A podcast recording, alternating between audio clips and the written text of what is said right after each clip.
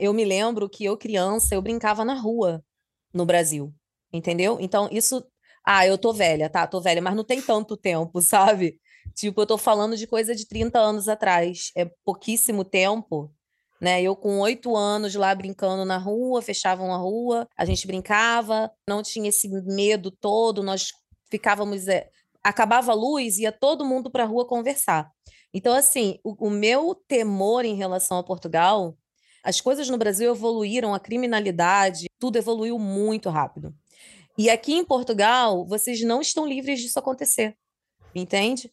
É, principalmente porque Portugal, eu sou imigrante, eu não tenho nada contra a imigração, mas a imigração desenfreada, sem você ter, sem você se preocupar, né, com quem está vindo, como está vindo, isso é ruim para qualquer país.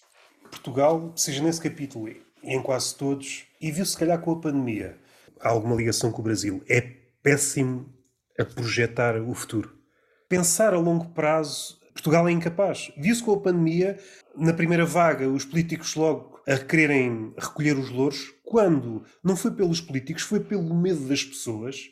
Assim que esse medo se dissipou, percebeu-se ninguém está a fazer as coisas como deve ser. E não indo para os lados, tanto para o extremismo de um lado como para o outro, já percebemos que houve muitos exageros, abdicámos facilmente de muitas liberdades. Isso. E daqui para a frente estamos a anos ou a meses de sofrer um grande colapso. A minha preocupação é a seguinte: a minha preocupação é que no Brasil, o que, que trouxe a criminalidade? A falta de educação, a educação que ficou muito precária. Por quê? Porque os professores não recebiam bem, isso já é um cenário que se vê é, aqui. É. é, que os professores não recebiam bem, a saúde também começou a ficar muito precária, a saúde pública começou a ficar muito aqui. precária, o que está a acontecer aqui. E aqui ainda tem essa questão da imigração, porque um país para receber muitos imigrantes, ele tem que estar tá preparado economicamente. Porque senão você aumenta o número de pessoas desempregadas, aumenta o número de pessoas desabrigadas. E quando você aumenta o número de pessoas que não conseguem sustentar as próprias. Eu não estou falando nem de regalias, de coisas é, de futilidades, eu estou falando pessoas que não conseguem sustentar as suas compras de mês, que não conseguem pagar um hospital para o filho, que não conseguem. Essas pessoas vão para a rua e vão assaltar, vão matar. Elas vão começar a entrar na casa das pessoas. Eu falo muito isso com a minha mãe, que eu me lembro que eu, na minha infância, a primeira coisa que eu soube, assim, de. foram as invasões às casas que foram quando os bandidos começaram a entrar nas casas quando as pessoas ou estavam viajando ou estavam dormindo. Hoje em dia eu já ouço alguns portugueses falarem de invasões às, às, casas e eu fico preocupada, eu fico, nossa, isso aconteceu no Brasil. Depois começou os assaltos aos carros, depois roubavam alianças, né? Porque não tinha, não tinha telemóvel, não tinha esses fones de ouvido e não sei o quê. Hoje em dia rouba-se tudo. Mas antigamente começou aliança, teve um caso de um rapaz que perdeu o dedo porque não conseguia tirar a aliança. Então, assim, a criminalidade foi evoluindo de uma forma e hoje ela se tornou o motivo da maioria dos brasileiros estarem saindo do Brasil. Só que eu tenho medo disso acontecer em Portugal, sabe? Dessa criminalidade chegar aqui, que isso pode acontecer. Eu, as coisas são mais complexas do que isso, porque não é pelo facto de estás numa condição desfavorável que te leva pela via do crime. É um dos fatores. Uma mãe que não consegue, uma, um pai que não consegue levar o leite para o seu filho. Sim, nessas condições, mas eu acho que há outras coisas que vão acontecer. Isso acho que é inegável. Eu sei que há uma relação, mas não sei até que ponto esta relação é forte. Mas há outras coisas que vão explodir. Por exemplo, o número de suicídios. A outra coisa que vai somar é a educação, porque a educação em Portugal, ela a pública já foi muito melhor. A respeito da educação, por acaso até falei nisso numa conversa cá de sair, um comediante, ele tem andado desaparecido, mas está a voltar, não sei se conheces o Paulo Ferreira. Olha, por nome eu sou péssima, eu tenho meio que um uh, Alzheimerzinho aqui mas, já instalado. Mas por, por acaso falámos na, na educação de uma coisa uma expressão que já não quer dizer bem nada, mas era hum, o elevador social. E o elevador social mais não é que por via da educação, tu tens uma educação sólida e conseguis sair do teu extrato, imaginando que és pobre, tens uma boa educação e se lutares muito consegues subir uh, um degrau. Eu parece-me que já não é esse cenário que nós vivemos atualmente em Portugal. Mesmo com não. uma educação forte, tu podes tirar o curso que quiseres e vê-se mesmo médicos. Médicos com curso, médicos que já estão a exercer e desistiram da vida de médico porque não é conto que lhes disseram. Preferem ir por Sim. outra via qualquer. Não tornando este episódio demasiado. Isto às tantas dá para escrever um fado, mas quando no país são minados alguns pilares como a educação, a saúde, a justiça, o cenário não vai ser bom. Para aqueles muito privilegiados, está sempre bom. Aqueles muito privilegiados na ditadura em Portugal estavam bem e continuam a estar bem, porque eles estão sempre um bocado acima das regras. Agora, para a classe média, média baixa, qualquer flutuação, qualquer mais um euro no azeite, porra, já não consigo comprar azeite. Estás no limite. Todas estas coisas, seja a educação, que parece que já não consegue cumprir aquilo que até há uns tempos conseguia cumprir, pelo menos essa possibilidade de ascender socialmente, parece-me que já é muito difícil, pelo menos em Portugal. Há pessoas ainda que tentam ir para, para outros países, mas depois, como as condições estão tão inabitáveis, no sentido em que está tudo tão caro, ah, vais para a Inglaterra ou vais para outro país, ganhas mais, ok, mas a condição de vida também é tudo muito mais caro, fazes as contas, ah, não serve nada. E depois muita gente regressa a Portugal. Eu vivi alguns anos em Lisboa, naquela altura notava-se, mas não tem nada a ver com o que se vive agora. Este sentimento em que parece. Já não digo os pobres são mal vistos, porque parece sempre foi um sentimento, por exemplo, seja o racismo, seja ódio contra mulheres, seja contra trans, estas coisas que estão a ser combatidas e bem, mas há um ódio que está desde o início e continua a estar, que é o ódio aos pobres. O ódio contra a mulher é complicado, porque o ódio contra a mulher é da própria mulher, né? A mulher odeia ela mesma. Isso, é um exato. ódio difícil de combater, é muito difícil, que a gente se odeia demais. É uma coisa, é uma coisa muito difícil. E são boas a odiar outras mulheres. Sim, nós somos muito boas em odiar umas às outras. É uma coisa assim absurda. Por coisas mínimas. Você pode ir, você pode ir, por exemplo, você vai num, num TikTok de uma mulher obesa dançando. A maioria dos comentários agredindo a obesa vai ser uma mulher. Pode contar lá. Sim, eu concordo contigo, se bem que nos últimos anos eu acho que assistimos aqui a, à criação de várias personagens, usando esse exemplo que deste, da mulher gorda. Certamente vão existir mulheres que criticam a forma de devias comer menos, não sei quê, etc, etc. Mas também surge um novo grupo de mulheres que talvez não existisse há uns anos. És tão bonita! Positividade corporal. Há aqui dois extremos. Não, mas essa é a que mais odeia, porque ela não acha nada daquilo bonito. Ela só tá falando para ficar legal na internet, entendeu? Exatamente, exatamente. Porque hoje você tem que parecer ser boa. Você tem que. Você não precisa ser bom. Você tem que parecer ser bom. O cara que critica a comédia não é necessariamente um cara que não faz piada, muito pelo contrário. Eu fui fazer um show empresarial com o Vitor, com o Vitor Costa, e um rapaz ficou extremamente ofendido assim com as piadas. E ele começou a criticar. E aí o é, é uma coisa, desculpa esta parte, é uma coisa que nunca cessa de me impressionar. Como é que pessoas conseguem ficar ofendidas com piadas? É, é Sim, uma... mas aí é que vem a questão. O, o dono da empresa interrompe esse rapaz e fala assim: ah, mas é você que fica a brincar o tempo todo conosco na empresa. E agora não está a gostar? Ou seja, ele era o, o, comediante da empresa, sabe? Aquele piadista, aquele cara que, que quer brincar com todo mundo, que quer não sei o quê. Só que quando nós fomos lá e fizemos o nosso trabalho, ele se doeu. Por quê? Porque ele quer parecer ser muito bom perto do chefe dele. O que vocês fizeram foi distribuir pancada por toda a gente.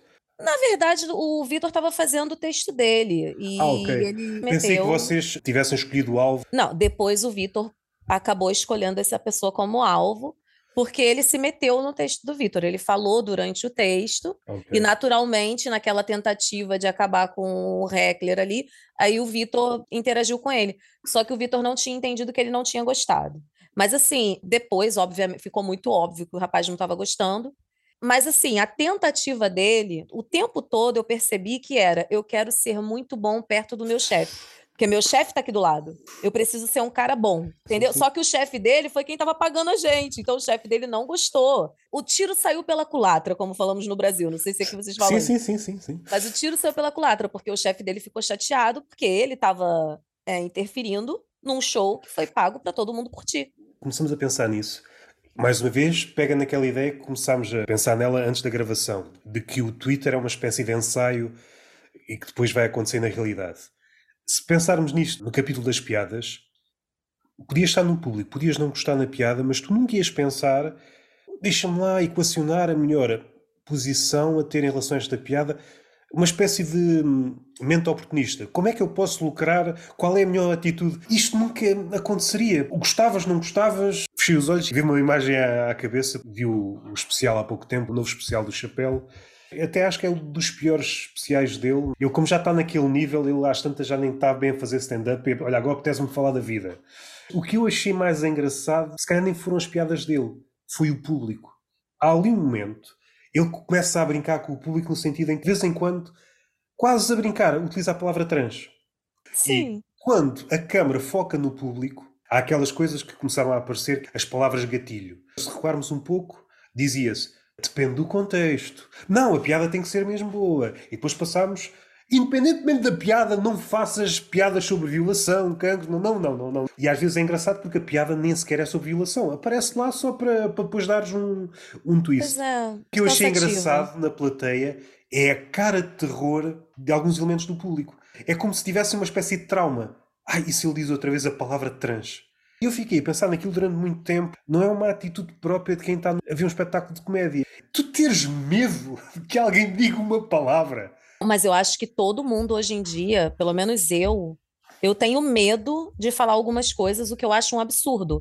Mas assim, Jessa, é um. Fala-se da censura e esquecemos, pelo menos atualmente, é a censura mais. Há dois tipos de censura que é muito praticada atualmente, esquecendo daquela censura do tipo totalitário, a autocensura, que nós fazemos sem pensar e pode chegar a, a ponto em que. E nota-se às vezes em comediantes em podcasts, notas que o comediante já não consegue dizer nada diz uma ideia, está a justificar-se, diz uma ideia, está assim, a justificar-se. Dá-me vontade eu, de mandar não, uma mensagem ao comediante, ou dizes ou não dizes, pá, não podes estar sempre a justificar.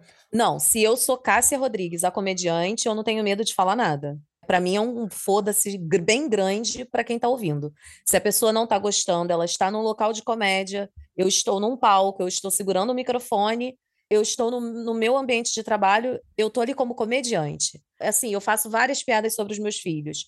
Algumas coisas são verdades, outras não. Não cabe a quem está no público julgar o que é verdade ou não. Eu estou falando assim, eu, Cássia, normal, pessoa física, andando ali e tal, na rua, eu tenho medo de me referir a algumas pessoas com algumas palavras. Por exemplo, como é que eu chamo preto? Por quê? Porque aqui em Portugal, falar preto não é muito bom, não é isso? No eu... Brasil, não pode falar negro.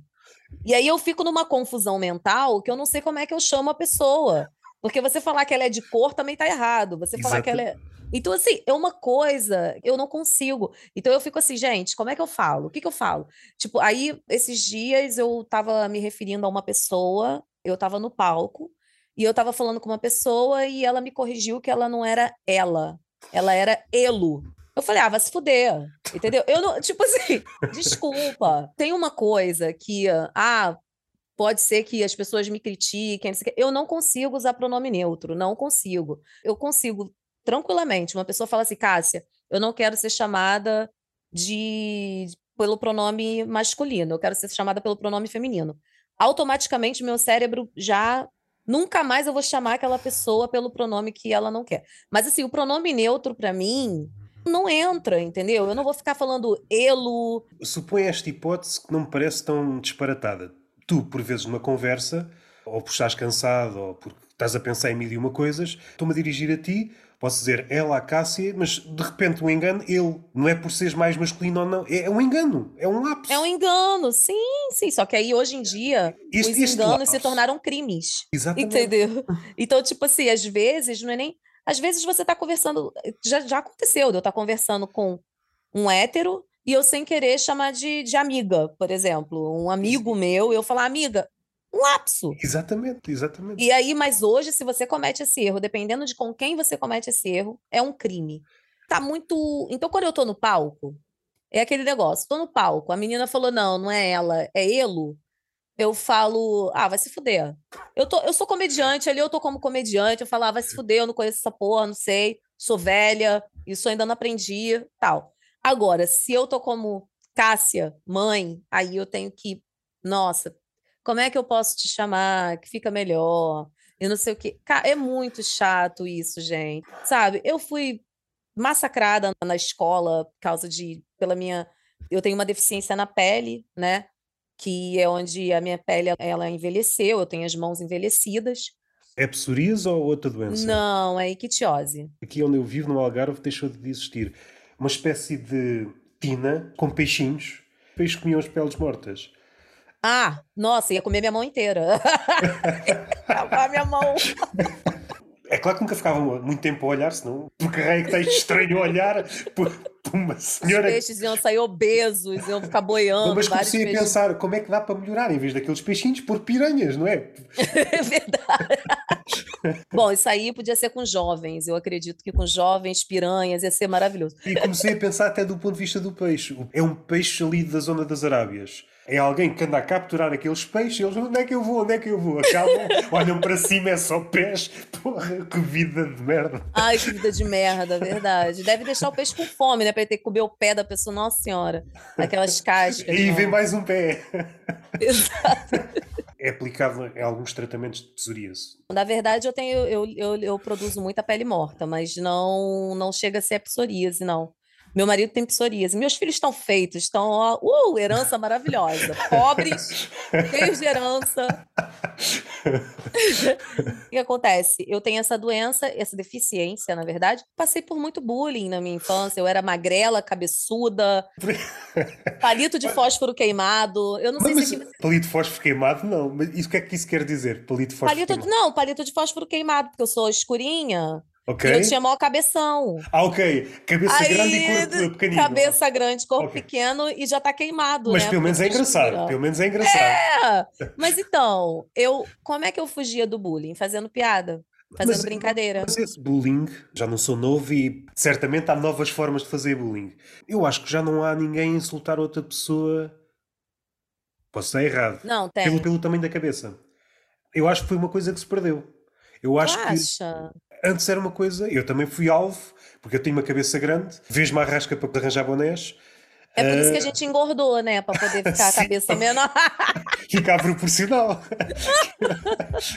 é, o meu cresceu os peitos, agora os homens só olham para os peitos, não olham para. Mulheres que têm tatuagens no meio dos peitos. Achas que isso é uma armadilha? Olha, depende. Se ela gosta que olhem para o peito dela, Aí é uma armadilha boa. Agora, se ela é daquelas mulheres que não gostam que olhem para o peito dela, eu realmente não consigo compreender. É como se o olhar se fixasse ali ainda mais, é uma espécie de mira. Não, eu tenho um problema com peitos de mulheres, porque eu sou uma pessoa que eu olho muito peitos de mulher. Então, é, eu, tipo assim, eu olho, eu olho. Então, depende. Eu acho que. Eu acho que chama atenção. Peito é uma coisa bonita peito feminino é uma coisa muito. Depende, né? Também. Eu não vou dizer nada por qualquer coisa. Não, depende, diga... depende. Tem uns peitos feios pra caramba. O meu tava muito feio, eu fiz cirurgia plástica. Tenho aqui uma, acho que é uma pergunta do Jonas a respeito disso, a ver se eu não me esqueço. Tá, é porque eu fiz cirurgia plástica. Mas assim, agora ela não tá mais caída. Antes... Não achas que já passámos, vou utilizar essa expressão, não é? A idade de ouro de o homem olhar para as mamas da mulher. Isto porquê? Seja o homem, seja a mulher. Se andas na rua, são poucas as pessoas que olham em frente. Está tudo a olhar para o smartphone. Ah, sim. Ou seja, Eles estão olhando para os peitos nas fotos do Instagram. Exatamente. Cruzam-se com milhares de pares de mamas e só estão interessados com o feed das mamas. Não achas que é um bocado inglório também? É complicado, mas é bom e é ruim, ó. Por outro lado, porque olha só, eu só vou postar foto minha gostosa. As fotos antigas eu vou apagar todas. Entendeu? E eu na foto tô sempre mais bonita do que pessoalmente. Então, se ele olhar no Instagram, tá okay. tá melhor do que ele ficar olhando para mim. Tem muito disso. Porque você olha a mulher, o homem no Instagram, e aí você fala assim: nossa, que lindo, cara, que homem lindo, perfeito. Aí quando você olha ele pessoalmente, você fala: não, não é possível. Não é a mesma pessoa. Não é. Mas, mas isso não cria. O Instagram é provavelmente a rede social que mais, mais puxa esse lado de, da fantasia em relação àquilo que se tem, em relação àquilo que se é às tantas podemos estar a caminhar para um cenário de ficção científica. É que já nem sequer saímos à rua, já não estamos confortáveis com a nossa verdadeira imagem. Eu acho que foi com o Kenny, acho que foi ele que me disse que eu não estava a par. É muito comum, ou pelo menos foi durante muito tempo, as mulheres usarem aquele filtro do nariz do cão. Mas eu não sabia porquê. Ele é que me explicou, ah, porque a maioria das mulheres tem complexos com o nariz e é por isso assim disfarçam o nariz. Ah é?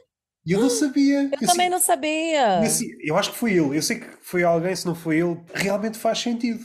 Mas expõe uma fragilidade. Imaginando que conheces aquela pessoa através da internet.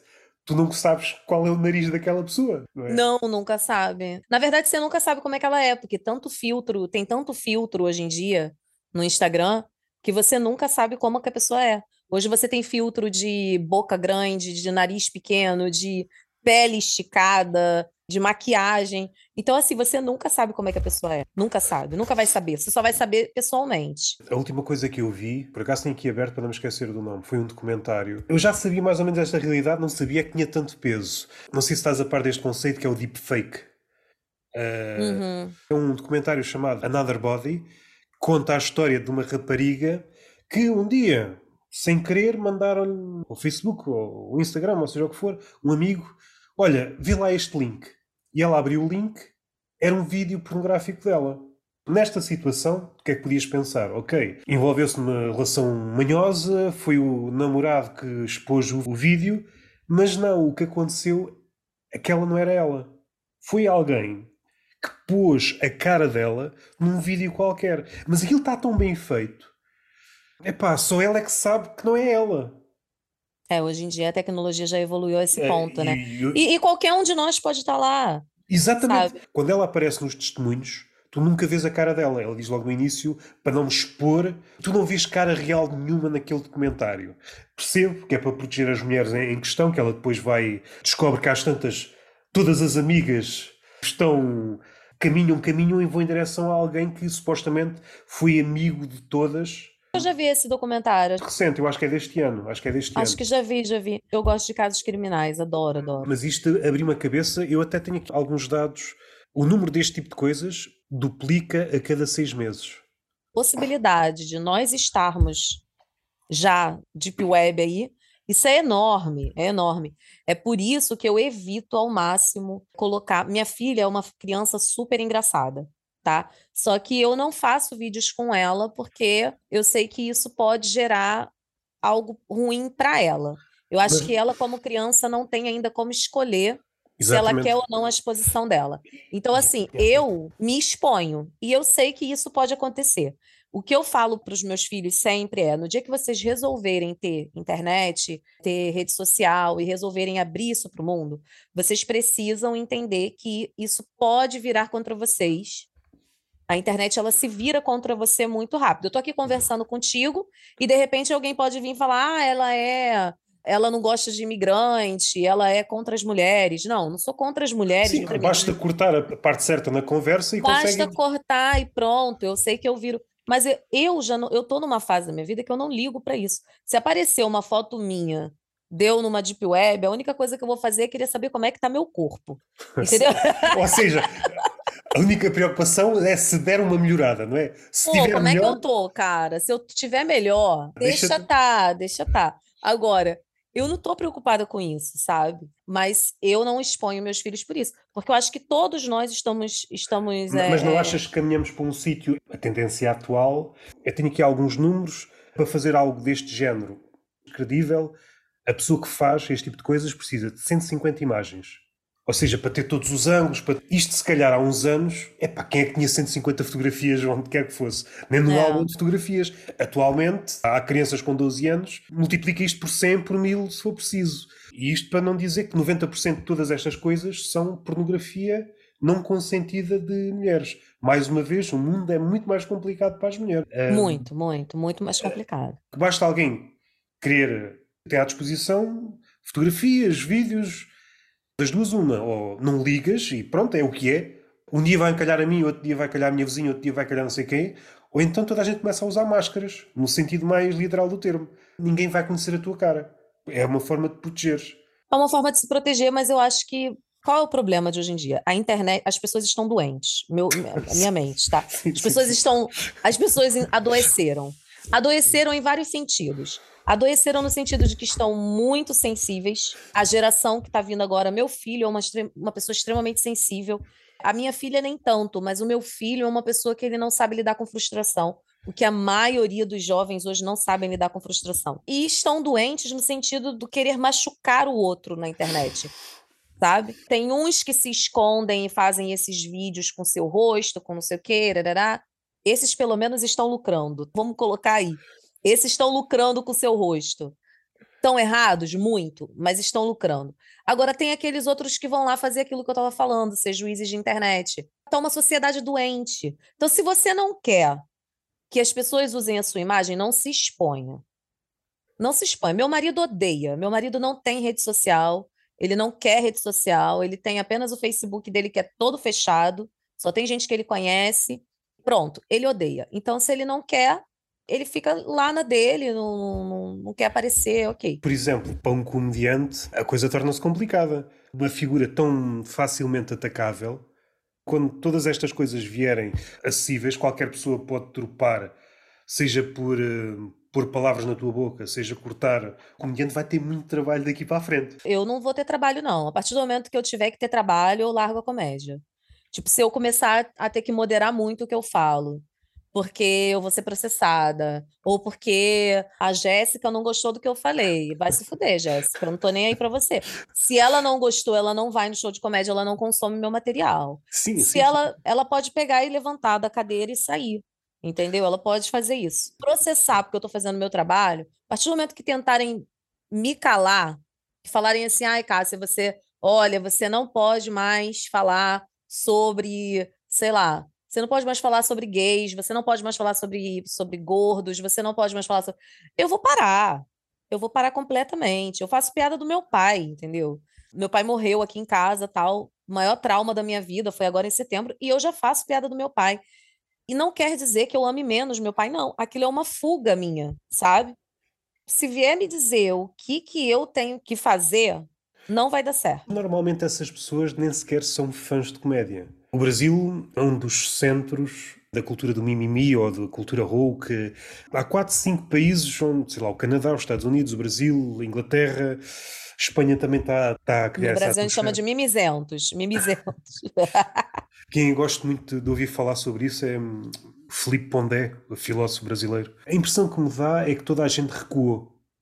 E às vezes dão aquela desculpa, por exemplo, nos comediantes. Ah, a minha comédia evoluiu que é uma afirmação que normalmente não é sustentada por exemplos. Evoluir, mas evoluir para onde? Deixa-me lá, mas evoluir para onde? A tua comédia. E depois vais verificar, afinal não evoluiu grande coisa. A forma como ele está a fazer é justifica-se mais. Em vez de começar a piada, primeiro faz uma espécie de introdução, depois da, da punch faz ali uma espécie de comentário. Tem muita gente fazendo, fazendo, como é que se diz? É, ai... Aqueles, Palestras? Palestra que não é comédia, né? É, acha que está fazendo comédia, mas está fazendo palestra. Aí está palestrando lá. Aí você vê que não tem nem estruturação de, de, piada, que não tem, não tem nada. Porque a piada, a piada vai sempre machucar alguém, sempre, sempre. Eu estou falando como mãe, né, dos meus filhos, de que eu não não gosto dos meus filhos. Vai ter sempre uma mãe que vai ficar, meu Deus, que horror, uma mulher que não pode ter filhos e que fala, poxa, eu não posso ter filho e aquela mulher tá falando mal do filho dela. Aí eu tô falando do meu pai, vai ter alguém que vai falar: "Nossa, meu pai também morreu no meu quarto, tô chateada". Vai ter sempre alguém que vai se ofender com a sua piada, independente se você tá falando de você ou não. Vai ter sempre alguém que vai se ofender. E aí, mal dessas pessoas é acharem que elas não estão ofendendo ninguém. É achar que ah, não, tipo, eu tô falando aqui só de assuntos tranquilos e tal. E quando você vai pegar a piada dela e você vê ali, nossa, ela falou a palavra puta. Porra, puta ofende alguém, sabe? É, é, pensando outra vez no, no especial do Chapéu e de olhar para o público e ver ali caras tão tensas, tão tensas, que não é expectável ver aquele tipo de, de caras numa comédia. Se calhar no funeral não há pessoas com aquela cara tão tensa. Eles já sabem que aquela palavra apareceu e só a expectativa daquela palavra voltar a aparecer, aquilo amedronta. Eu acho que casa com aquilo que tu disseste. Como estamos numa sociedade muito mais sensível, por exemplo, a violência, ok, continua a assustar-nos e cada vez mais, mas basta só fazermos menção da violência que já é muito. A violação, é claro que é uma coisa nojenta, mas epá, pelo menos devíamos conseguir fazer piadas sobre violação, porque piadas sobre violação não é violação. Já muita gente deu vários exemplos, Ricardo Araújo Pereira está sempre a dar exemplos. Aquele exemplo do, eu acho que é o nazi que está a dar um filme qualquer e dispara para a tela, não perceberes o que é que é a realidade e o que é que é a representação. Muita gente está a ter esta dificuldade. Um... Muita, muita, porque o que, que acontece? Por exemplo, a violação. Eu já passei por uma situação onde eu fui violada, né? Quando eu, quando eu era bem mais nova. E eu ouvi uma, uma pessoa fazendo piada sobre isso. Para mim, não é não me ofende. Você tá entendendo? Desde que a piada, assim, a piada, se a piada for ruim, a única coisa que eu vou fazer é não rir. Ela não vai me fazer chorar.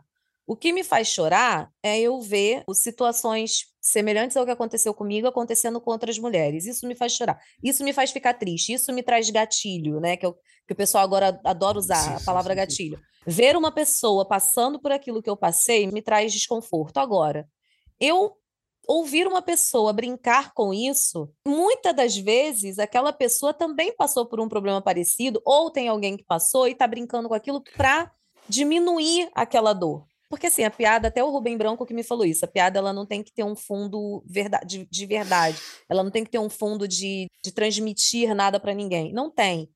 Mas muitas das piadas que às vezes a gente faz, pelo menos eu faço, é para tirar coisas de mim, é dores minhas, que saem em forma de piada, às vezes caçoando de mim, do meu corpo, da minha situação, do que aconteceu.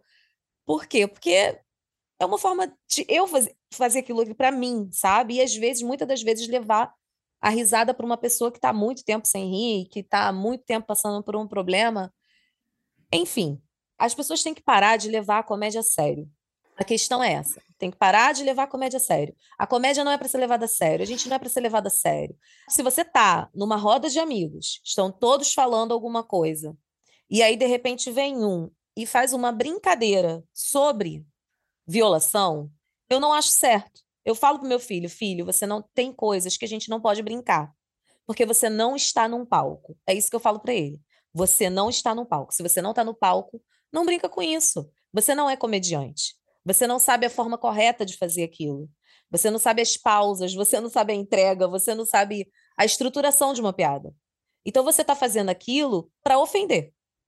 A partir do momento que eu estou conversando aqui contigo, e eu sou comediante, e eu falo contigo uma piada, eu continuo, eu posso não estar no palco, mas eu continuo Cássia Rodrigues comediante. Percebe? Então, assim, porque eu sei que aqui tudo, essa conversa é uma brincadeira. Tem coisas sérias, mas é uma Sim, brincadeira também. Seja uma conversa, não há nenhuma finalidade última. Estamos aqui, vamos em direção a qualquer coisa. Exatamente. Estamos no terreno da experimentação. E as coisas podem correr bem, podem correr mal, mas se à partida dizem logo tem cuidado, não podes errar. Como é que eu não posso errar? Eu não sei para onde é que vou, eu vou experimentar. E é isso mais ou menos que é. estão a pedir ao comediante. Querem que ele seja perfeito. Quando se falava do humor negro, sim, mas só as boas. E este tipo de ideias parece, parece infalível, mas mesmo as boas, as piadas boas, se calhar foram más antes de serem boas. Então quer dizer que o comediante não podia ter chegado a elas. Estes apontamentos que que dirigem aos comediantes, seja do humor negro, e agora é aplicável a todos porque qualquer coisa pode criar uma. Eu já vi. Já vi indignações à volta de um, de um pão com buracos. Nós vemos as coisas, as nossas pequenas coisas, as coisas que nos dizem muito. Para alguns é, sei lá, andar de bicicleta, o ciclismo. Para outros é, é comer verduras. Vemos essas coisas como se fossem religiões. E quando alguém critica e às vezes não é criticar, é só essa coisa que tu dizes que tem 5 metros, afinal tem 4 metros e meio. E a pessoa não, eu sempre vi esta coisa com 5 metros. E é mais ou menos isso que a comédia faz: é redefinir as alturas. Aqueles que se acham muito grandes, a comédia diz, não, se calhar és anão. E aqueles que se acham, aqueles ou aquelas ideias que se acham anãs, não, se calhar uma ideia é gigante. Este olhar, que é sempre depois, a comédia nunca é a primeira coisa a chegar ao acidente, é sempre a última pessoa a chegar ao acidente já está toda a gente de roda do acidente. A pessoa ainda pode estar dentro do carro, para não esticar a metáfora, se isto histórias muito complicado. Mas o comediante é que ele chega lá, está aqui um belo trabalho. o comediante não vai ajudar nada. O mal já está não. feito. E eu vejo isto, seja na comédia, seja na política, seja no que for. A partir do momento que alguém diz que algo está mal, de repente vira só holofote para essa pessoa. A pessoa que comentou que está mal não foi causadora do mal. A mesma coisa acontece com um comediante. Pensando num comediante da atualidade. Em princípio vai continuar a estar mal, mas ele só apontou fazer disto uma piada. Sim.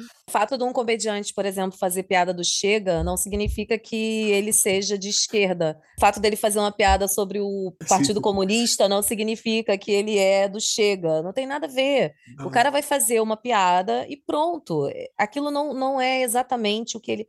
É uma coisa que às vezes ele estava deitado na cama, indo para dormir e falou: caramba, isso aqui é uma ideia boa. E ele vai e usa. Não significa. Aquilo não determina a pessoa que ele é. A Mas piada acho... não determina a pessoa. Exatamente. Nós temos aí o Léo Lins. O Léo Lins. Quando eu via o Algarve. Ah, ele é maravilhoso, eu adoro ele. Ele faz as piadas. E ele é uma pessoa que ele fala que se ele não participa, por exemplo, do Big Brother, porque se conhecerem ele como pessoa, as pessoas vão, vão parar de ir no show dele. Porque realmente, todas as pessoas que eu conheço no Brasil que têm contato com Léo Lins, todas, falam assim: olha, esse cara é das melhores pessoas que eu já conheci na minha vida. Ele não é nada daquilo que ele tá no palco. Ele no palco, ele é o cara que fala um monte de coisa e tal. Mas na vida real, é aquela pessoa que, quando ele. Deus que me livre, espero que demore muito, mas quando ele morrer, a gente vai descobrir várias coisas legais que ele fazia, sabe? Por detrás dos panos e que ninguém sabe agora porque ele é um cara bom de verdade, porque ele não faz questão de ficar mostrando, olha, eu sou um cara bom, Sim. percebe? Sim, é essa ideia que dá e além disso, nota-se que ele é muito inteligente. Não, ele é espetacular. Tu na tua comédia não tens necessariamente mostrar tudo aquilo que és. Podes optar, ok, esta persona que pode ter que ver comigo, mas não é necessariamente a minha pessoa. Por exemplo, alguém que é muito intelectual, mas na comédia prefere descer uns quantos de graus, acha que é aquilo que funciona. Não sei se é o melhor exemplo, mas a primeira vez que eu pensei nisto foi com o Rafinha Bastos. Não é que a comédia dele seja, no sentido, a mais fácil de todas, mas quando ele ia àquele. Eu não sei se ainda existe este programa Roda Viva, será que era no Brasil em que não, era, um convi não, era, um, era um convidado não no tem meio. Mais não. não? Era um convidado no meio, para quem não sabe, percebes que o Rafinha Bastos ele sabe pensar nas coisas.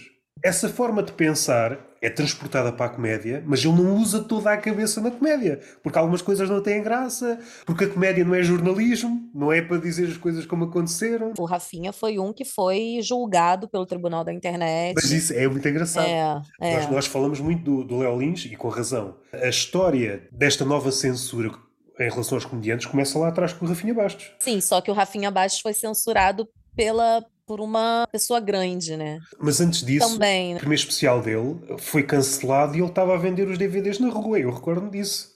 Sim, sim, sim, mas que ele foi cancelado, cancelado mesmo, foi o episódio lá do, sim, sim, do, sim. Mas, do neném e tal. Via que era uma piada. É... eu, sinceramente, eu assistia sempre o CQC e eu ria. É, é uma coisa que eu não entendo. Eu acho assim, eu falo, eu tava até falando isso com uma amiga não vai ser uma pessoa que vai determinar se eu sou comediante ou não. Quem vai determinar se eu sou comediante ou não vai ser o seguinte: eu estou num palco. Mais pessoas riram ou mais pessoas ficaram quietas? Estão me chamando muito para fazer ou estão me chamando pouco? Eu estou atuando muito ou estou atuando pouco? Isso é o que determina se Sim. eu sou comediante ou não. Se tem muita gente gostando de mim, então significa que eu tenho um potencial ali, que eu sou boa, que eu estou conseguindo fazer as pessoas rirem. Eu fico chateada quando eu não consigo, com uma piada, fazer. Não que eu deixo de ser comediante por isso. Mas se eu jogo uma piada e essa piada não faz rir, eu fico chateada comigo mesma. Porque eu fico assim, pô, eu podia ter trabalhado melhor nisso. O meu propósito, o único propósito é fazer as pessoas rirem. O mal das pessoas é achar que a gente sobe no palco para ofender. A gente sobe no palco com o propósito de fazer rir. É o único propósito que a gente tem. Concordo contigo, mas há aqui uma coisa, eu tenho vindo a pensar, se o público for, como é que eu ia dizer, um público de classe alta, aquilo que às vezes já na classe alta, ou aquilo que às vezes já na televisão, aquele riso, vês que é falso, aquele riso é um riso a fingir. Porque eles estão a rir, não é da surpresa, não é da comédia, é esta pessoa disse algo tão inofensivo que não me ataca, então vamos rir. E nessa situação, Sim. eu não sei se a comédia deve fazer rir. Nessa situação, eu acho que estou mais do lado do chapéu. Porque essas pessoas nunca vão rir da comédia propriamente dita. Elas vão rir de uma comédia aguada. Uma comédia sem surpresa, comédia que lhes afaga o ego tudo que se afaste disso, um público teórico. É quase impossível juntar todas essas pessoas no mesmo público. Mas nessa situação eu estou mais do lado do chapéu. Às vezes tenho uma certa dificuldade quando se usam aqui umas palavras que viraram moda nos últimos anos, que é comédia identificável, relacionável, palavras que não existiam, e faz-me confusão porque entra em curto-circuito com outra coisa que tinha muito a ver com a comédia, com a surpresa. Até que ponto pode ser identificável e relacionável se a surpresa for forte? Pensando em todas as outras artes, há esta arte, digamos, da, da, identificação, mas depois há uma arte que não tem nada a ver com a identificação. É uma arte. Quando é um quadro mesmo muito bom, tu olhas para aquilo e te sentes esmagado. É tão bom, tão bom, tu nem sabes de que forma é que aquilo está a falar contigo. Aquilo não está a falar diretamente contigo, ou seja, aquelas experiências, supondo que são experiências que o comediante está a contar, nada tem a ver com a tua vida. Mas há qualquer coisa que está ali nas entrelinhas que te faz rir. E eu sinto que a comédia foi toda para o lado da identificação. Mais uma vez, posso ser um romântico neste capítulo quando estás a ver um filme, tu gostas daquilo, mas perguntas, Roberto, porquê é que gostaste? Nem sei. Nem sei. E eu sinto que, seja a comédia, seja cinema, seja livro, seja este lado de isto para fora de pé, estás a gostar, mas nem sabes bem porque é que estás a gostar e aquilo não tem nada a ver com a tua vida, pensando em stand-up. Foi tão nonsense. Eu nem sei para onde é que ele foi. foi tudo. tem o seu lugar. Ninguém foi para o outro lado. É porque o que acontece? Hoje em dia, fazer comédia nesse panorama que nós estamos agora. Mais uma vez, uma visão muito romântica. É, porque o que acontece? hoje em dia, existe o efeito manada. Então, assim, as pessoas hoje em dia, não, elas estão indo nesse sentido que você está falando. Tipo assim, ah, eu não sei nem por que, que eu estou gostando daquilo. Só que ela tá indo porque tem um monte de gente dizendo que é legal ela entender daquela forma. Entendeu? Então, assim, muitas das vezes você vai num ambiente desse que as pessoas não estavam esperando muito bem comédia, às vezes acontece. Você vai num restaurante onde o, o dono do restaurante não informou as pessoas que ia ter stand-up. E aí as pessoas, a gente chega e as pessoas ficam, ué, o que, que é isso? E aí você realmente vai ter gente que não vai rir. Porque vai achar aquilo ali, nossa, eu vim aqui para almoçar, eu não quero essa pessoa falando no meu ouvido enquanto estou comendo. Vai ter gente que vai falar assim, nossa, eu não vou rir. Eu até achei engraçado, mas eu não vou rir porque isso vai fazer de mim uma pessoa ruim para a vista dos outros, sabe? Então, é tipo o Smith dando na cara do Chris Rock, sabe? Ele riu e depois ele foi lá e bateu. Porque é isso. As pessoas por dentro, elas acham engraçado, elas acham que aquilo ali tem graça. Só que elas não querem ficar mal à vista dos outros. Colocou aquela ideia anterior, levamos-nos muito a sério. Se tu olhares para ti ao espelho ou filmares uma plateia a rir-se, quando a cara está séria tem uma expressão, quando está a rir-se, se for uma piada muito forte, tu perdes controle da tua cara. E se estiveres a fotografar, há expressões que, se visses já a posteriori, a cara é esta, parece um animal. Que é por isso que, sobretudo os portugueses, quando gostam de uma piada, não riem, aplaudem. Tem que manter a seriedade. É, eu sinto isso no português. O português ele ri mais baixo, mais contido. Ele é mais contido do que o brasileiro. Você vai num stand-up brasileiro, as pessoas, ah! é a risada que eu dou, sabe? É a risada, aquela risada escandalosa. Eu sinto que, dependendo do lugar que você vai, por exemplo, vai atuar em Cascais, aí eles riem, né, quase que com a mão na boca. Dá é. para abrir muita boca por causa do Botox, né? Não do consegue... Botox também, é uma complicada. Senão estoura a boca. Não, mas ele... Que é o pior público. Imagina que tens um público é. só com Botox. Não consegue rir. Aí até complica, porque eu tenho piada sobre o Botox, né? Porque é uma coisa que eu realmente acho que tá demais, assim. As pessoas, por exemplo, as pessoas ao invés de ficarem ligando pra piada, tinha que ligar para encher muito a boca de botox, gente. Tá ficando feio. Tá ficando feio demais. Aquilo eu não sei nem como é que o homem consegue, ou a mulher consegue beijar um homem com aquilo, ou a mulher, o homem consegue beijar uma mulher com aquilo. Porque a impressão que eu tenho é que aquilo vai estourar a qualquer momento. Mas agora tocaste num, num ponto engraçado. É, há um ponto a partir do qual aquilo deixa de ter flexibilidade. Então, se queres beijar alguém, tu tens de encontrar a pessoa exatamente com a boca com aquelas dimensões. Não pode ser maior. Tens de encontrar não, aquela A língua boca. nem chega dentro, né? Não é, é. beijo de língua. Não... Uma boca igual a tudo. Ou seja, Nossa. É... Nossa, aquilo é horrível, gente, de verdade. Eu não consigo. Na questão das cirurgias plásticas à cara, normalmente é como as tatuagens. Ninguém consegue parar. Assim que faz uma, Vai continuando e tu percebes que a cara vai ficando desfigurada, desfigurada, desfigurada. A minha cara está desfigurada, mas é porque é desfigurada mesmo. não foi plástica, não. não. Eu, assim, não sei. Eu fiz a cirurgia agora. Eu sou uma pessoa que eu falo, eu sou uma egoísta consciente. Por quê? Eu fiz a cirurgia plástica e eu fiz. Não és uma egoísta em desconstrução. Não, não, eu sou consciente e tô pouco me lixando para desconstrução. Eu vou continuar a ser egoísta, mas assim. mas o que, que acontece? Por que, que eu sou uma egoísta? Porque eu fiz a cirurgia, eu fiz a cirurgia de seio e de barriga, é muito invasiva. Mas pensa numa coisa invasiva, né? É tira mamilo, arranca fora dois mamilos. Eu podia te dar um exemplo, já foi falado aqui com a Catarina Pinky na segunda conversa. Há um documentário que é, é sobre homens com as pilas grandes com pilas mesmo muito grandes. Não sei se há um que opera, porque as hipóteses, uma operação. Invasiva, bem invasiva. Qual era a expressão? Técnica salame. O cirurgião vai cortando assim as fatias.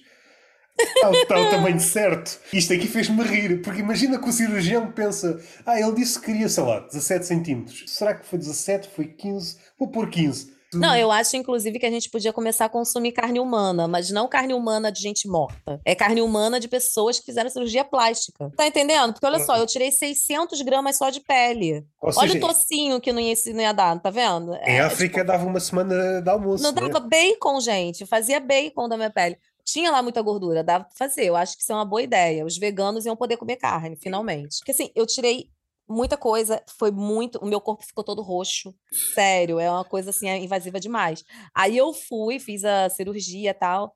E aí, depois, quando eu acordei da anestesia, eu tive várias alucinações, né? Depois, se você quiser que eu fale sobre isso, eu falo. Sim. Várias alucinações. E aí, depois que eu voltei ao normal, que eu olhei, eu falei, caraca, tipo, que aí eu conversei com a enfermeira, tudo eu percebi que eu estava num andar onde tinha uma criança que tinha sofrido um acidente, um homem que estava quase morrendo do coração, uma senhora que tinha operado o joelho. Eu sei dessas três pessoas. E eu fui a única que entrei lá porque eu queria ficar toda fodida, tu tá entendendo? Eu okay. falei, não, hoje eu vou acabar comigo. Aí eu entrei lá e eu era que estava mais dando trabalho para enfermeira, porque eu não podia me mexer direito, tamanho da cirurgia, eu não podia, eu não podia fazer nada. E eu tinha tudo precisava da enfermeira. Tava tomando muito remédio, porque eu tinha muito risco de trombose, de tudo. E aí eu falei assim, caraca, que loucura, né? Tipo, eu tô ocupando um leito que eu quis fazer isso, sabe? E eu sou mãe, eu poderia ter morrido. E, tipo, caramba, como eu fui egoísta. Mas eu faria tudo de novo. Por isso que eu tô te falando. Eu sou uma egoísta consciente. Porque eu penso, caraca, que merda, cara. Porra, podia ter morrido e tal. Meus filhos iam ficar pô, com meu marido e tal. Tudo bem, ótimo pai, mas. Mas assim, eu falei, cara, é... egoísmo da minha parte, mas eu faria tudo de novo. Não me arrependi, não me arrependi em momento nenhum. Aí depois, quando eu vi meu corpo, eu falei, cara, eu acabei com o meu corpo, sabe? Tipo, caraca, eu tipo, nossa, eu tô toda roxa. Há vários documentários, às vezes reportagens. Às vezes basta uma rinoplastia. Olha só, espelho todo roxo, todo roxo. E o médico, gostou-te, gostei. Eu assim, estás todo roxo.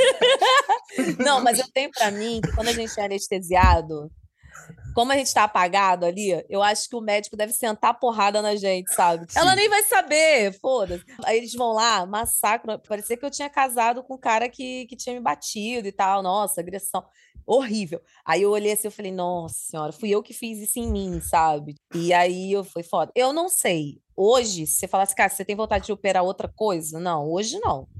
Não tenho. É porque era um sonho mesmo, desde que eu tive meu filho, que ele estragou meu corpo todo. Era uma vontade. Sim, um eu estou-me a recordar porque é. contaste essa história no, no Sete Pedras. Desde que eles estragaram meu corpo, porque minha filha veio para terminar o serviço, né? Estragou mesmo. Ou seja, pela tua lógica, os filhos vêm ao mundo para estragar o corpo da mãe.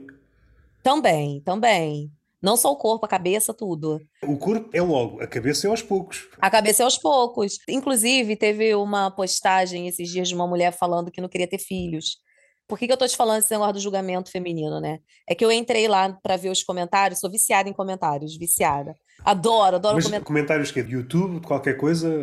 Ah, de vídeos. Adoro. Ah, okay. Se eu vejo um vídeo, eu vou no comentário ver o que estão comentando. Okay. Aí eu fui nos comentários dessa mulher que estava falando que não queria ter filhos. E a maioria eram de mulheres falando que era um absurdo ela não querer ser mãe, porque ser mãe era a melhor coisa do mundo.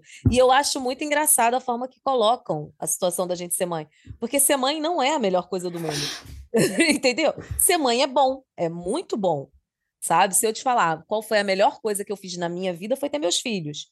Mas assim, eles fazem 100% de bem a mim, psicologicamente? Não, eu deixei de me cuidar. Eu, eu, passei a cuidar muito mais deles do que de mim. Eu passo, passei a deixar de ir a médico. Eu, às vezes eu tenho que me lembrar. E eu tenho que ir no médico. Por quê? Porque eu levo meus filhos, mas eu não vou ao médico. É, é... Há várias pontas por onde podemos pegar. Eu recordo-me, recordo porque é uma coisa diária, basta abrir a internet. Pessoas que não têm filhos a dar dicas a pessoas que têm filhos. Esta nova vaga de ativistas que deves cuidar do filho assim ou assado e perguntas: tens filhos? Não, o meu filho é este caniche não é bem a mesma não, coisa. Não. Recentemente, pessoas que se auto-intitulam de mães de cães ou gatos, há pouco tempo vi uma senhora que dizia que era avó uma segunda geração e então era avó de um cachorro e eu assim, bom, isto começa a ser um caso de polícia. É? eu acho muito curioso essas pessoas que, não tendo qualquer relação com crianças, Ao menos podiam ser pedófilos, pelo menos tinham alguma experiência. Mas nem isso. Estão sempre a debitar conselhos. Eu acho Não, fascinante. eu, na verdade, eu acho fascinante a pessoa, qualquer pessoa ficar dando conselho sobre aquilo que não te pediram, sabe? Sim, Tipo sim, assim, sim, sim, por exemplo, eu não quero ter filhos, e aí alguém chega e fala assim: Ah, a tua mãe podia também ter pensado da mesma forma para você não ter nascido. Eu li esse comentário. Nossa, você é uma pessoa egoísta porque você não quer ter filhos. E o contrário também acontece, da pessoa que tem filhos, vira essa pessoa que não tem filhos, dá conselhos. Então, assim, eu, por exemplo, eu tô num lugar onde tem uma mãe e ela tá com o filho, e não tenho uma ligação, não é minha amiga, é, eu não tenho contato, nada. E ela faz uma coisa que eu, particularmente, não faria com os meus filhos, eu calo minha boca, eh, fica pra mim, entendeu? É uma coisa que fica pra mim, porque eu não sou mãe daquela criança. A não ser que, que ela esteja tentando contra a vida daquela criança, porque aí se ela estiver tentando contra a vida da criança, aí é outra história. Podes dizer que inspiração. É. Aí você pode falar assim, porra, pena que eu não posso fazer isso. A pessoa fica dando, tipo, pitaco na vida dos outros, que a gente fala no Brasil pitaco, não sei se aqui vocês entendem isso. Ficar dando, dando palpite, sabe? sim. Falando, ah, porque eu acho que você devia fazer assim, assado. Meu cabelo, por exemplo. Eu adoro alisar meu cabelo. Não gosto do meu cabelo cacheado, ele tá cacheado porque eu tava ficando careca. Então eu tive que deixar ele natural. Mas eu odeio meu cabelo cacheado. E a quantidade de pessoas que falam assim, mas você tem que aceitar o seu cabelo como ele é. E eu falo assim, gente, mas hoje eu não posso aceitar que uma pessoa escolheu não ser mais mulher. Mas o meu cabelo, entendeu? Hoje, o cara fala assim, não, eu sou mulher.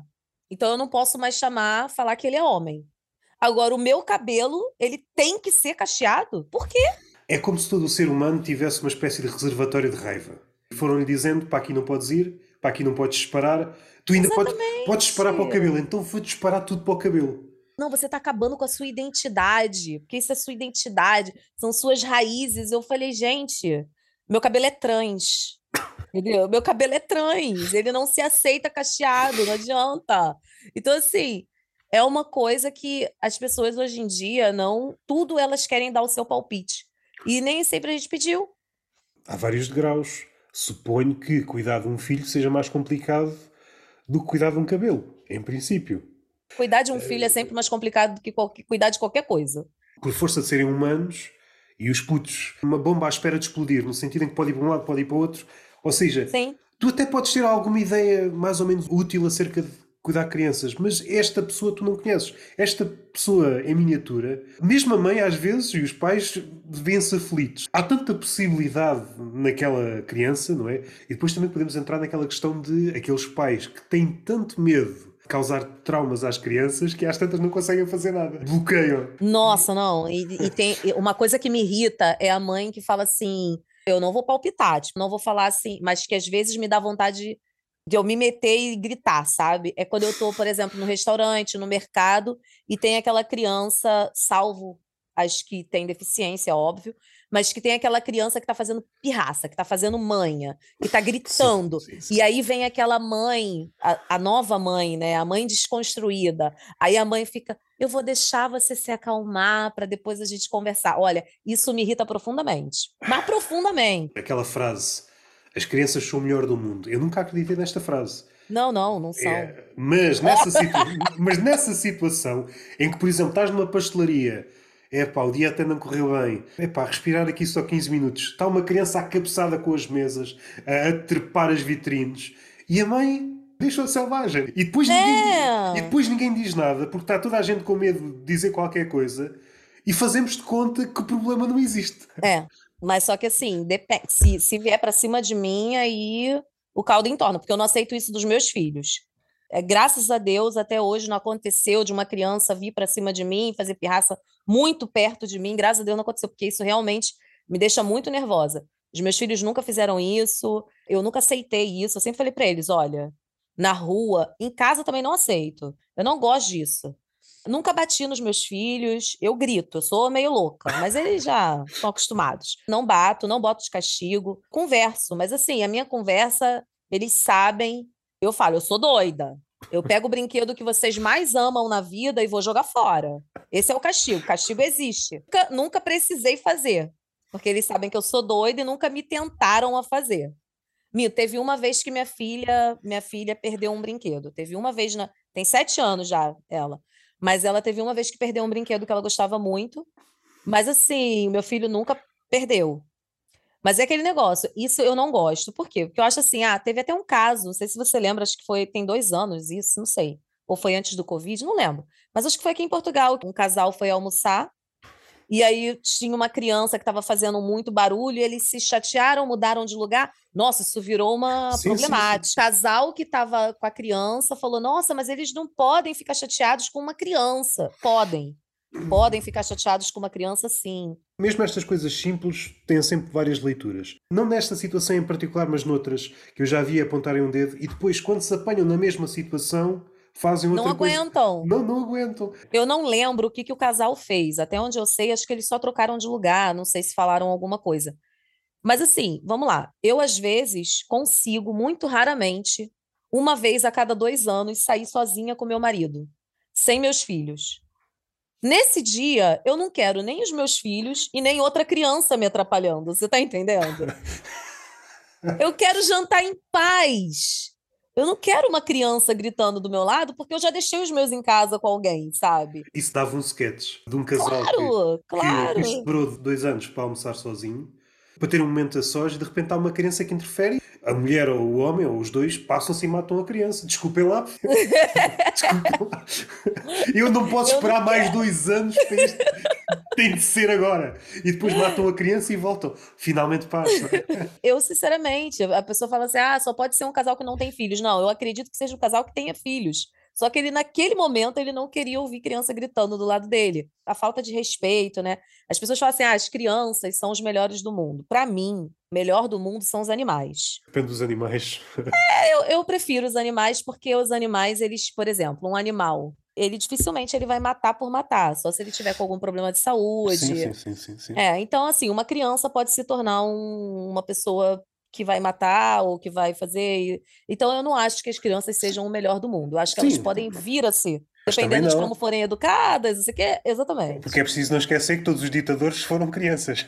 Foram, é isso que eu tô te falando. Não podem ser o melhor do mundo. Não, não podem ser. Todo mundo que tá na cadeia já foi criança um dia. Então, assim, no meu ponto de vista, o melhor do mundo são os animais. Para mim, eles são a perfeição, assim. Tanto que você pode ver, a pessoa fala assim: ah, é, eu amo meus filhos, não sei o quê, darará. Ok, eu daria minha vida pelos meus filhos, provavelmente, não sei, se eu daria minha vida pela minha cachorra. Vamos supor, tem um ataque zumbi. Minha cachorra tá lá, eu jogo minha cachorra, os zumbis comem minha cachorra e eu fujo. Claro, eu não vou jogar meu filho. Você tá entendendo? Mas aí depende da é uma forma como... de sobrevivência. Mas, mas aí...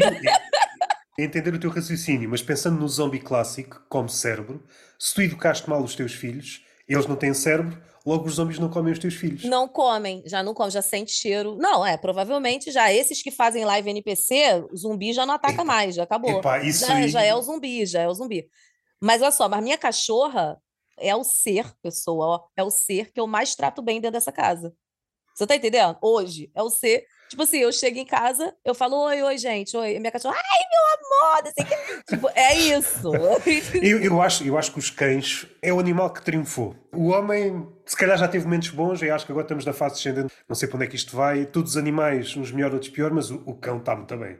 O cão. O gato também, eu gosto sim, do gato. Sim, o gato, se calhar, no sentido. Eu gosto do deboche do gato. O gato é debochado. A parte doméstica, mas se for preciso, eu agora vou um bocadinho. Vou sair uns dias, uma semana, logo volto. Vou ver umas Isso. gatas. É porque, na verdade, o gato é que é o seu dono, né? Você sim. não é dono do gato. O cachorro, você é dono do cachorro. A minha cachorra, hoje, é o ser que eu mais trato bem dessa casa. Tipo, é toda hora. Ai, meu amor, ai, não sei o quê. Faz carinho, não sei o quê. E abraça e aperta. E às vezes eu fico, meu marido fala, você faz mais carinho nela do que em mim. Não adianta, entendeu? Pode deixar crescer cabelo em todo o corpo que não vai dar, não vai ter pelo. não vai ter, obviamente. Aquilo que eu te falei, eu daria minha vida pelos meus filhos, pela minha cachorra, provavelmente daria também, por exemplo, lá, caso de incêndio, não sei o quê, eu ia querer salvar minha bichinha, óbvio. Agora, num apocalipse zumbi, eu acho que ela seria uma boa isca. Até porque ela é lerda, ela não ia correr muito. Ela vai... Já há muito tempo não vejo filmes sobre apocalipse zombie. Os, zombi, os zombies comem cães? Será que comem? Devem comer, né? Se não comerem, eu tô fodida, porque ela é o que eu tô engordando ela para isso. Lanças a, a cadela e eles não passam cartão. E... Eu só tô engordando ela para isso, tô ferrada. Li um livro há pouco tempo que fala muito sobre isso. Pensou-se muito sobre isso quando, no início da pandemia, quando fomos todos para casa e de repente apareceram vários animais em algumas cidades. O que na verdade não aconteceu bem. Os animais estavam lá, só que quando o humano desaparece, ah, ok, podemos andar por aqui. Porque a maioria daqueles animais já andavam por lá, só que estavam Exatamente. mais escondidos. E isso é muito engraçado porque falo de exemplos extremos. Há um exemplo na Índia em que eu acho que é na, na cidade de Bombaim, em que há um episódio em que estão 50 leopardos nas ruas. E aquilo que há pouco falámos, logo no início da conversa, o instinto de sobrevivência que se está a perder, nestas coisas vê-se o que é que seria expectável num ser humano. Vês um leopardo, se calhar não te vais aproximar. 50 então, nem vais ir à rua. Atualmente, o quê? 50 leopardos? Vamos é? filmar. E aquilo que tu disseste, que é uma coisa que eu tenho estado aqui a pensar para fazer um stand-up.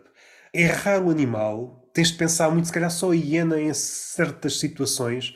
Errar um animal que gosta de carne humana. A nossa carne deve ser a pior carne de todas. À exceção do canibal, que só prova que o canibal tem um péssimo gosto gastronómico. Podem matar-nos, mas comer só é o último recurso, só não havendo mais nada. Com grandes dietas, não sei, somos o que comemos. Os animais matam-nos? Não. Prefiro ir àquele balde de lixo. Prefiro ir naquele elefante morto há 37 yeah. dias não, do que ir nessa pessoa aqui. é, o, mas é.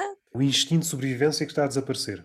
Seria expectável, falaste da educação. A educação tem um lado bom, mas tem um outro. Quanto mais educação, melhor será o ser humano. A maioria das pessoas está inclinada a responder que sim.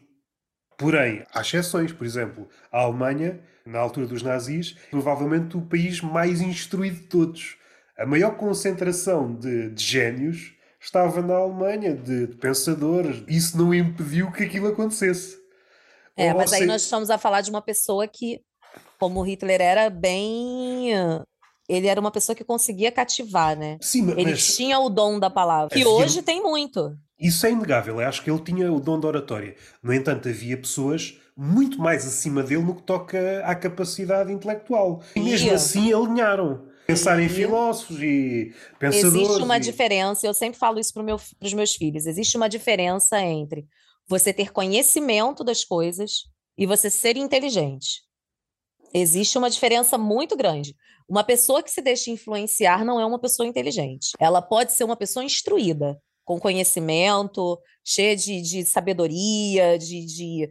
Ah, eu, eu, sei toda a história de Portugal, mas você. Mas aí vem um fulaninho e fala: olha, vai ali, anda lentamente naquela linha do trem, e você faz, pelo amor de Deus, você é um idiota. Em parte concordo contigo, noutra parte discordo, mas há aqui outro tipo de inteligência entrar na equação. Cada um de nós, por mais inteligente que, que sejamos, temos sempre pontos fracos sítios do nosso conhecimento têm falhas ou fragilidades. Todos nós andamos à procura de qualquer coisa. Uns à procura do amor, outros à procura de não sei o quê.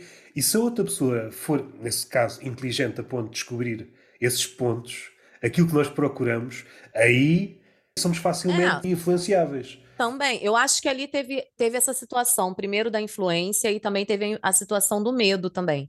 Só à parte regressa já. Não comparando, mas o regime nazi com o regime dos gurus motivacionais.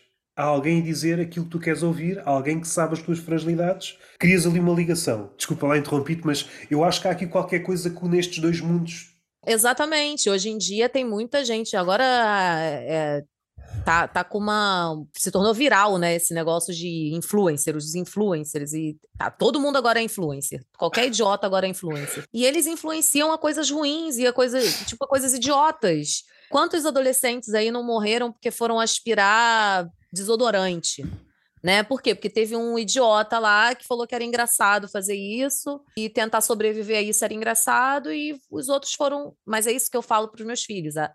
Quando você se deixa levar por uma por uma pessoa, mesmo sabendo que aquilo pode ser errado, você não é inteligente. Você pode ser. O meu filho é uma pessoa extremamente. O meu filho, assim, ele tem uma capacidade intelectual muito grande. Ele decora as coisas muito fácil. Ele faz a. Ele não estuda. Ele tira só notas boas. Ele não e ele não estuda. Eu nunca sei quando são as provas do meu filho. Não sei. Quando eu vejo ele já fez tudo e ele acerta tudo e ele é maravilhoso.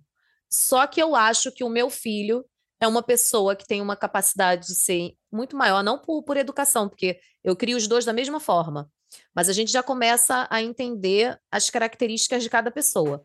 Mas eu acho que o meu filho é muito mais influenciável, talvez, do que a minha filha. A minha filha, que não tem toda essa coisa de decorar, de não sei o quê, ela tem muito mais personalidade do que meu filho. Não adianta, você pode ter todo o conhecimento do mundo, você pode aprender tudo que você queira aprender e, e fazer ser a melhor aluno da turma, mas se você não tiver condições de, de seguir aquilo que você acha que é certo, não adianta. Entendeu? Vai tudo por água abaixo. E é o que está acontecendo com esses adolescentes de agora. Eles sabem tudo. Se você perguntar sobre história, sobre não sei o que, eles sabem. Mas eles estão fazendo o quê para ganhar dinheiro? Live NPC, fazendo. Mas é, estão dançando. Eu, eu, eu, eu, é suspirei, dancinha. E eu suspirei, parece sempre um, um discurso velho do Restelo, mas isso que tu disseste a live de NPC, que é uma coisa que eu não procuro, mas às vezes no TikTok. Eu fico sempre parado a ver nem sei como reagir àquilo. Vou fazer um juízo apressado, mas como se a pessoa tivesse abdicado da sua liberdade para estar ali durante aquele tempo à espera de qualquer coisa, que nunca é uma grande coisa, são, são ligações muito simples. Aparece qualquer coisa, ela reage àquela coisa sempre da mesma forma. Aquilo ali me dá vontade de me matar, de verdade. Sim, é sim. Entristece-me um ponto. Uma live, em especial, uma rapariga muito bonita, via-se que o filho interferia. Dizia qualquer coisa, ou se calhar era hora de jantar, de vez em quando quebrava a personagem e dizia qualquer coisa. Não se percebeu muito bem o que é que ela disse, mexeu com a mãe e a mãe começou a chorar. Isto parece cinema. É surreal. Não é surreal. É surreal. E, e, continuou. E aquele movimento repetitivo enquanto chorava, eu o que é que eu estou a ver aqui? E as pessoas, como se nada fosse, a fazer aquilo que estavam a fazer. A, a, e pagando, porque Sim. aquilo ali gera dinheiro. E, e, é uma coisa que eu, eu não sei quem é pior, se é quem paga ou se é quem faz. né? Aquilo ali me dá uma, uma angústia muito grande, assim. Porque você vê, né? A, a preocupação dos nossos pais era o quê? Era não virar bandido. Sim. Sim. E hoje eu fico preocupada do meu filho virar um cara que faz live NPC, ou da minha filha virar uma pessoa que faz live Juro para você. É aquele negócio que eu, talvez, se ele começar a roubar, eu vou ficar, caralho, filho, graças Olha, a Deus. Pelo menos fez alguma coisa com a vida. Né? Cara, né? você fez alguma coisa. Na situação da live NPC, só consegui chegar até aqui. Cada vez que entro, fico perplexo. Pá, parece que a pessoa abdicou de ser pessoa e está ali naquele jogo. Se pensarmos, por exemplo, em plataformas de live stream, tipo a Twitch ou coisas do género, em que alguém está, seja num quarto, seja onde for, e está a reagir conforme os comentários foi uma forma vá mais exprimida, reduzir à forma mais simples de comunicação. Tu mandas-me uma rosa e eu digo, olha, uma rosa, mas o que é isto? Eu, eu fico sempre perplexo. Uma senhora velhota também a fazer. Eu, assim, já vi também, já vi assim, também. Eu a pensar, a morte daqui a bocado vem-te buscar e tu estás aí a dizer rosa, mas o que é isto? Se calhar a morte chega e merda vencer esta, não é? São, são zumbis, são os zumbis dessa era. É uma loucura, estou te falando. Se o zombie entrasse na casa desta velha, ah, desculpa. Não, passa, passa reto, passa reto. Ninguém quer comer isso, não, gente. uh, fazendo aqui a, a, pergunta do Jonas, como é que é meter as mamas a apontar para o céu influenciou a tua comédia? Então, eu tô achando que vai influenciar negativamente, porque quando ela era mais caída, me dava mais graça, entendeu? Agora eu vou ter que fazer um esforço maior para poder tirar graça disso. Eu acho que vai dar certo. Eu estou tentando fazer piadas sobre essa parte da, da minha cirurgia, até mesmo porque eu tive essas alucinações que eu te falei, que foram bem legais. Assim, na verdade, na hora eu fiquei meio preocupada. Teve um momento que eu consegui perceber que eu estava fora de mim. Queres eu... me dar um exemplo de uma alucinação que tiveste? Quero. Eu mandei várias mensagens, né, para várias pessoas. É... Olha, sempre que eu fechava o olho, eu começava a imaginar muitas coisas, assim, era muitas coisas. Uma delas foi uma capivara albina, que eu estava fazendo um show de comédia com o Vitor, porque a gente faz show junto, e a gente colocava uma capivara albina. E aí eu falei, cara, deu super certo na minha imaginação, sabe? E aí eu mandei uma mensagem para ele quando eu ainda estava drogada, né? Porque eu tomei aquela anestesia, sei lá o que, que me deu aquela reação. E eu mandei uma mensagem para ele falando que eu queria botar uma capivara albina no show. Eu tive alucinação também com uma centopeia gigante. Eu olhava para os meus dedos e minhas unhas sumiam. Era uma coisa bizarra, assim. E outra coisa que eu tive foi que eu chamei a enfermeira. Mas bizarra no sentido em que, pelo facto de desaparecerem, eu, por exemplo, podia haver aqui Imaginando que naquela altura tinhas acabado de fazer as unhas. E caraças, gastei não sei quanto nas unhas e agora É, desapareceram. não, é porque, tipo, elas desapareciam todas, sabe? Eu só ficava com os dedos. E aí Ah, eu ok. ficava. Aí eu escondia a mão e voltava. Era muito louco. A primeira coisa que eu tive, a primeira alucinação que eu tive, é, foi de cabelo. Eu acordei já com a ideia de que, como eu estava no hospital, eles deveriam fazer um implante de cabelo na minha cabeça. Então eu chamei a enfermeira e falei: olha, você tem que colocar cabelo. E ela ficou colocar cabelo. Tipo, ela, senhora, não, não tô a entender. E bababá, eu, não, você tem que colocar cabelo em mim. Eu tô num hospital, como é que você ainda não botou cabelo? Eu lembrava muito vagamente dessas coisas. é, Teve muita coisa que eu gravei, então eu consegui resgatar a memória. E aí depois eu tive essas outras alucinações, e aí no, a última alucinação que eu tive foi porque eu tava cheia de dreno, que são umas bolotinhas assim que ficam penduradas no nosso corpo. E aí eu tava com esses drenos e tinha dois saindo das minhas tetas, sabe? E aí eu botei a mão por baixo assim do, do lençol e eu senti os drenos. E eu falei, gente, eles colocaram quatro tetas. Eu tô com quatro tetas. E aí eu comecei a apertar o botão lá da enfermeira, desesperada. A enfermeira entrou. Eu falei, por que, que ela colocou quatro tetas em mim? Eu tô com quatro tetas. E aí, aí a enfermeira falou assim: senhora, a senhora precisa ir dormir. Tu não, tu não estás bem, tens de dormir. E aí ela tirou o celular da minha mão, o telemóvel, porque eu tinha, eu tinha mandado, eu tava mandando uma mensagem para minha mãe, eu tava falando com ela, Estavas a dizer à tua mãe que falando- tinhas quatro tetas. exatamente, falando pra minha mãe, mãe, ela botou quatro tetas, eu tô com quatro tetas. E aí ela arrancou o celular da minha mão, falou, senhora, a senhora tem de dormir, efeito da anestesia, não sei o quê. E aí eu fui dormir. Aí quando eu acordei, eu acordei com aquela sensação assim de tipo, cara, o que que eu fiz? Sabe? Tipo, o que que eu fiz? Aí eu chamei ela de volta, aí ela já veio puta, né? Já veio, caralho, o que que essa mulher quer agora? Aí eu, eu falei, não, olha, eu tô te chamando pra saber o que que eu falei pra você. Eu falei negócio de cabelo, né? Ela falou. E de peito, falou, falou dos peitos. Falei, ah, tá. Aí eu falei, mas eu não te xinguei não, né? Ela, não, você não me xingou. Eu falei, tá bom, então. Já levaste a palco qualquer coisa desse género? E ainda não fui para palco ainda depois da cirurgia. Tô com medo, porque como geralmente são lugares muito cheios, eu tenho medo de alguém esbarrar nos meus peitos. E eles ainda estão horrorosos, assim. Tá uma coisa. Eu até tava falando esses dias, eu peguei um Uber e aí o Uber falou para mim, tava perguntando, né? Da cirurgia, porque eu converso com todo mundo. Aí eu falo, ah, fiz cirurgia, não sei o quê. Sabe, eu um dia tive quatro, durante uma noite tive quatro tetas, depois acordei Durante afinal- uma noite tive quatro dedos. Aí eu falei pra ele: olha, eu tô tão feia, pelada, que se um cara vier me violar, ele se converte na hora, sabe? Tipo, Isso ainda não levei a stand-up. É um tipo que está com, com uma mulher que antes dele só tinha andado com mulheres. E na cabeça dele, ele acha que converteu aquela mulher. E ele que era um tipo que não tinha confiança nenhuma, hoje é o tipo mais confiante que eu conheço. Eu, eu penso, o que converti uma lésbica? Porra, eu sou o super-homem. Eu calhou ter só namoradas e... ou então ele é muito feminino, né? E ele nem sabe disso, coitado. Às Pois vezes. Isso é o plot twist, é o plot twist. Não, porque, assim, realmente, essa, essa, essa cirurgia, olha, eu vou te falar, é invasiva demais, mas vai, eu vou levar pra piada, com certeza. Vai ter que. Mas eu acredito que isso não vai ser um ganho pra mim em palco. Porque eu acredito muito que quanto mais fudido o comediante é, mais ele arranca risada. Fodido no, no que diz respeito à beleza. Ou seja, se ele for quanto mais- feio, se ele for gordo, ou se ele tiver o peito caído, ou a barriga caída. Eu acho que quanto mais ferrado ele tiver em palco, mais ele arranca piada.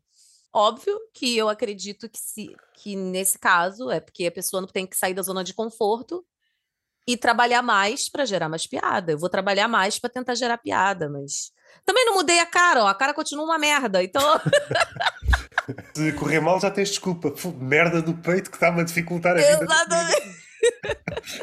então, o que que eu faço? Agora, tipo, agora se eu não, não tiver piada, pelo menos eu ah, consigo seguidores, né, mostrando as tetas, que tão, vão ficar bonitas. Não tão bonitas ainda, mas vão ficar bonitas. Então, eu tá, mostro as E de alguma forma é original. Há aquele comediante que se queixa do público. Tu podes queixar das tetas. Então, exatamente, exatamente. Agora já não posso mais, né? Agora já não posso mais. Agora elas estão muito em pezinho. Já consigo apoiar o queixo, apoio o queixo. Eu não me recordo das palavras tintim por tintim. Uma parte no, no podcast Sete Pedras que vocês estavam a falar na mulher no público. a mulher é sempre sim, mais crítica sim, em relação sim. à mulher. Pensando na mulher no público, se estiver em casal, é a mulher que quase que dita se o homem pode rir ou não. Ou melhor, o homem é. até pode rir primeiro, mas a mulher vai sempre fazer um olhar, ok, podes continuar a rir ou não te vais rir mais. É uma espécie é. de fiscal do riso do homem. Eu acho que nós, mulheres, queremos a igualdade, mas a gente não tem a leveza para entender as coisas como o homem tem. Porque, assim, a mulher, ela é muito mais crítica. E é natural que seja, porque a gente é muito mais cobrada também, né? Desde criança. Existe uma cobrança muito grande em cima da mulher. Só que eu acho que a mulher tem que começar a aprender a ser um pouquinho menos crítica, assim. Principalmente se estiver num, num, numa comédia. Exatamente. Eu tive exatamente. problema com uma mulher que não gostou porque eu fiz uma piada com o marido dela. E ela levantou e foi embora, né? Ela não, não ficou. Teve uma senhora que queria me bater, né? Porque eu fiz uma piada que eu falo daquelas unhas finas, grandes, né? E que eu falo que aqui em Portugal eu vejo muitas mulheres com aquilo e que não estou fazendo aqui a piada do jeito que é, só estou exemplificando. Sim. E aí eu digo que, acho que essas portuguesas não lavam o cu. Simples assim. É, na verdade, ela é uma tag, ela nem é uma punch, ela é uma tag para uma próxima piada que eu vou lançar, que eu vou fazer, né? E aí a tag, para quem não entende muito bem, é a junção, de, é, é uma conjunção, né? Ela vai juntar uma piada na outra, vai trazer uma piada à tona. E aí eu faço essa tag. E a mulher levantou e começou a gritar. Que eu lavo meu cu e não sei o quê. Eu falei, senhora, a senhora mas, tem a unha mas isso, mas isso tirado de contexto também é muito engraçado. Eu preciso é. dizer que lavo o cu, caso contrário, vou pensar é que não. incrível. Na hora eu fiquei chateada, eu fiquei assim, não foi chateada, foi tensa porque ela estava vindo na minha direção. Mas ela gritando: Eu lavo meu cu e tu não podes falar isso, não sei o quê. E eu falei assim, senhora, mas a senhora tem a unha pequena, a senhora nem entendeu a piada. Tipo, eu tô falando de quem tem unha fina. Aí lá, não importa, não sei o quê. E aí, por fim, foi a coisa mais maravilhosa que me aconteceu, que foi o Jorge. Porque o Jorge levanta no, na frente dela, antes dela chegar a mim, e fala assim: Eu sou o Jorge, eu não limpo meu cu. Então aquilo, tipo. E ele sendo português, obviamente, isso pesou muito mais, né? A meu favor. Então todo mundo aplaudiu, adorou tal. Mas é uma situação em que eu nunca tive problema. Tô nisso há pouco tempo, tem um ano e meio que eu tô na comédia. Mas eu até hoje nunca tive problema com homens. Tá? Nenhum homem assim levantou ou falou qualquer coisa. Já vi homens que não ficaram satisfeitos com a minha piada, mas que apenas se calaram e não riram o que é natural. O que é para a pessoa fazer é isso, né? É a dica da mamãe aqui, Cássia. Não, não gostou, não ri. Mas as mulheres não, as mulheres fazem cara feia, elas fazem negativa com a cabeça, elas comentam com outras mulheres. Contaminam, se tiverem um grupo. Contaminam. Normalmente acontece mais em casais. Se o homem está a rir e ela não está, ou diz ou basta um olhar, epá, tu não podes rir. Eu não estou a achar graça. Eu acho engraçado porque a mulher, ela tem muito daquela coisa assim de, ah, nós temos que, que nos apoiar. Só que aí quando chega o momento de apoiar a outra, elas não apoiam, porque assim, isso não acontece só. Esse julgamento, como aconteceu né, comigo, não acontece só com homens, aconteceu comigo que sou mulher. Então, assim, pô, a gente não tem que se apoiar. Então, gente, eu tô aqui como mulher fazendo uma coisa que era majoritariamente de homens há muito tempo. Então, cara, me ajuda aqui, sabe? Se você não gostou, só não ri. E não, limpa o cu da próxima vez. Né? E limpa o cu da próxima vez. é bizarro, isso aí é muito, é mas, muito tenso. Mas, mas levamos-nos todos demasiado a sério. E se calhar as mulheres levam-se um bocado mais a sério. A sociedade empurrou-as para aí. Estou a pensar no que estou a dizer e pareço um ativista a falar. Elas interiorizaram o patriarcado.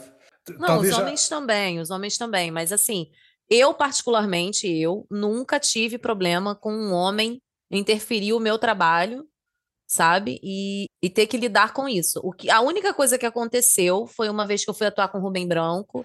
Um homem chegou para mim e falou assim: Olha, depois do show, ele veio conversar numa boa e falou: Eu só não gostei muito do seu texto porque eu achei ele muito feminista. E aí eu falei assim, então você tá bêbado pra caralho, porque o meu show não tem nada de feminismo. Muito pelo contrário, eu fico muito brincando com essa questão das mulheres, né? Passa a ideia, nem sequer percebeste. Nem sequer percebeu o que eu estava falando. Sim, sim. Ouviu, ouviu se calhar uma mulher ou falar de mulheres e pronto, sem mulheres é feminismo. É esta. Exatamente. Pelo menos a mim assusta-me. A piada é bem feita, está bem entregue e o público faz uma leitura completamente ao lado. Tipo, a pessoa não tá nem prestando atenção no que você tá falando, ela só quer polemizar. Bruce Tristão. Cássia, ah, meu amigo. Como você escolhe seus textos? Fala mais sobre coisas que ama ou odeia. Falo dos dois. Falo dos dois 50-50. Porque é... Mas é mais fácil falar sobre os nossos ódios, sejam eles verdadeiros ou fingidos. Os amores é, é sempre mais complicado, não é? Depende, porque assim, na verdade, eu falo muito do meu marido. Okay, e okay. Eu, eu fico brincando muito em relação a ele. Mas a verdade é que meu marido é uma pessoa espetacular comigo, assim. Tem nada a ver com aquilo que eu falo no palco. Uma merda, acabei com meus textos todos agora. Mas é, é isso, tipo. Então, assim, eu gosto de falar dos meus filhos, que eu amo pra caramba também. Meus filhos quase não me dão trabalho também, mas eu brinco com isso, de que eles me dão trabalho, não sei o quê. Os assistentes sociais que possam estar a ouvir este episódio, não é preciso ir buscar os filhos a casa. Ela, afinal, é uma boa é. mãe. Afinal, é, tipo, eu gosto, eu acho que tá mais pro que eu amo do que pro que eu odeio. Tá mais pro que eu amo. Mas eu tenho feito, eu comecei falando da minha família, né? E agora eu tô fazendo texto muito sobre essa questão das mulheres, né? porque era um ponto que eu queria eh, pegar. Por quê? Quando eu entro em palco, antigamente a minha entrada era uma piada do eu não sou puta, né? Que era bem dentro da zona de conforto.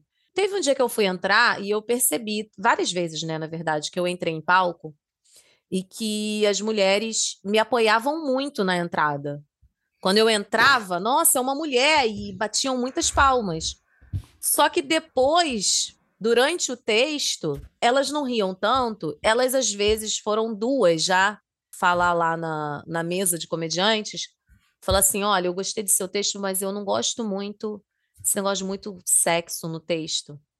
Aí eu falei: ah, tudo bem, isso é uma questão de, de gosto. Só que essas mulheres não perceberam que elas riram de piadas de comediantes homens que falavam sobre sexo. Então, assim, é porque pra gente tem um peso, tá entendendo? Teve uma senhorinha uma vez num, que aí eu dei uma resposta fiada porque eu tava muito eu fiquei muito chateada da forma como ela falou. Porque eu estava conversando com o Sérgio Lopes, estavam os comediantes todos lá fora, eu estava conversando com o Sérgio, e ela passou pela gente, virou para o Sérgio e falou assim: Tu foste o único bom aqui hoje, os outros são todos umas merdas, porque eles só sabem falar sobre sexo. E aí eu virei para ela e falei assim: Poxa, que isso? Eu ainda falei assim para ela: Poxa, que isso? Na época até lembrava o nome dela, sabia o nome dela, e falei: Pô, senhora, que isso? Que vai dizer que você não gostou de mim? Fiquei zoando assim. Ela falou assim: não, tu falaste muito sobre sexo também. Aí eu falei assim: ah, você não gostou de mim? Ela falou: não, uma merda. Ainda falou assim. Aí eu falei: não tem problema não, amor. Você vai morrer logo, logo, então é menos uma para me odiar. E ela ficou puta, ficou puta. Detalhe: essa senhora é quase surda. Ela não estava prestando atenção em nada. O Sérgio fala sobre sexo. Ele fez uns cinco minutos de piada falando sobre sexo. Só que ele é homem numa cadeira de rodas. Você tá entendendo? Sim. Na visão dela, ele não falou sobre sexo. O que é uma puta de uma mentira. Ela não prestou atenção. O Sérgio é maravilhoso. Eu amo o Sérgio. Sou fã número um dele. Mas é para você ver como que as pessoas são. Se calhar, se você pergunta para ela qual foi a piada que ele fez, ela não sabe. Mas ela queria uma senhorinha queria lacrar ali falando que ah, porque eu gostei dele, sabe? Isso nem é uma pessoa que gosta de fato de você, é uma pessoa que. Não estou aqui a, a, tirar peso a isso que aconteceu. Mas isso às vezes até acontece entre comediantes. No sentido do julgamento. Sim, acontece. É, já os, falaram para mim, comediante falou. Dois comediantes fazem a mesma piada ou algo do mesmo estilo. Um comediante, como faz parte do círculo, este é muito bom. O outro, como não faz parte, este foi mais ou menos é. ou foi mal tudo foi bom, só que um pertence ao grupo dos fixos, o outro não pertence. Não, já teve comediante que falou assim para mim, Cássio, eu acho melhor você não fazer muita piada sobre sexo. Já teve. E detalhe, assim, eu tenho piadas sobre sexo, mas eu também tenho piadas que não são sobre sexo. O problema é que as pessoas querem me tirar 100% das piadas de sexo. Eu tenho que fazer 100% de piadas sem sexo porque eu sou uma mulher. Entende? E na mulher não pega muito bem. E eu não ligo para isso. Quando eu tô no palco, eu sou comediante. Eu não tenho, eu não tenho um gênero definido. Eu sou comediante. Há de ter mais peso quando é uma mulher a dizê-lo em palco. Mas eu sinto que começa a haver cada vez mais pessoas que ficam constrangidos quando o tema é sexo, independentemente se é um comediante homem ou mulher. Há esta alma de puritano, seja em ambiente de clube de comédia, seja nas redes sociais. Há aqui uma ideia que é muito engraçada, seja no Twitter, seja no outro, um comediante faz uma piada sobre sexo, aparece sempre alguém, é um comediante básico. Como se, pelo facto de fazer uma piada de sexo, a piada é básica. Não! Tu até podes fazer uma piada de um tema muito complicado e a piada ser básica. Depende daquilo que fazes com a piada. Esta fórmula está ficando na cabeça das pessoas. E qual é o tema hoje que não é um tema que já foi amplamente explorado pela comédia? Dificilmente você vai encontrar. Até que ele exista, vai ser falado, porque é uma coisa que nos une. Uns mais, Sim. outros menos, de uma forma ou de outra. Eu acho que é impossível de escapar a esses dois temas, eh, seja relações, seja sexo. Sim, não, a pessoa tem. Mesmo as pessoas que já me deram esse tipo de palpite, ri quando sobe um homem mais conhecido no palco fala o tempo todo sobre cu. Entende? Então, assim, é uma coisa que eu. Aí, sabe o que, que acontece? No início, eu falava assim: é, eu vou parar um pouco com essas piadas de sexo. Hoje em dia, eu penso, não, se eu criar algo legal com sexo, eu vou fazer. E se eu criar algo legal que não seja sobre sexo, eu vou fazer também. Mas assim, eu não vou ficar mais me baseando nas, nos comediantes. Eu me baseio no público. Nessas duas vezes que vieram é, essas duas meninas, né, falar, falar comigo, ai, ah, olha, só não gosto muito sobre o tema sexo, das vezes que eu mais tive aplausos no, no Comedy Club. Então, assim, para mim, a opinião delas duas não importa muito. Percebe? Eu vou pela maioria. Se elas tivessem vindo me falar isso e fosse uma noite que ninguém riu de mim, eu ia falar, nossa, então eu tenho que parar, já tenho o quê? Três, quatro noites que ninguém ri de mim? Eu tenho que parar e observar isso. Porque aí pode ser que não esteja bom. Mas se as pessoas estão rindo, estão me aplaudindo, a maioria, duas não gostaram, amor, vai ver outra pessoa, entendeu? Sim. Não tem problema. Agora, é uma coisa que eu faço questão de observar. Se alguém fala comigo, como já aconteceu, comediante, essas duas meninas, virem falar comigo, eu fico observando. A partir do momento que essa pessoa falou comigo, eu vou passar a observar essa pessoa. Peraí, vamos ver se ela não gosta mesmo do tema sexo ou se é só comigo, sabe? Que ela não tá gostando. E aí, quando entra uma pessoa lá, um pouquinho mais famosa, um pouquinho mais conhecida, isso aqui, e fala sobre sexo, as pessoas se racham de rir. Eu falo, ah, pelo amor de Deus. Sim, sim, Por exemplo, nas redes sociais, alguém ou várias pessoas a criticar um determinado humorista por uma piada. A tentação é, deixa lá ver que humoristas é que tu gostas. Afinal, tu nem sequer sabes o que é que é humor. Nem vale a pena ir por aí. Eu vou te falar uma coisa. Tive aula com, com um comediante, não foi Maurício Meirelles, gente, pelo amor de Deus. Maurício Meirelles é o meu, é, meu xodozinho, meu queridinho, meu amigo. Eu tive, fiz o curso dele também. Mas esse outro curso em questão eu nem terminei, tá? Foi um curso de comédia do Brasil que eu fiz online e comecei a fazer online. E esse comediante é um dos comediantes mais púdicos, assim, né? Ele é um comediante púdico no Brasil. E ele fala assim muito sobre não fazer piadas sobre sexo, sobre isso, sobre aquilo, fazer piadas mais limpas, né? Que eles falam, como se tivesse como limpar a piada, mas enfim fazer piadas limpas. E esse comediante assediou uma amiga minha.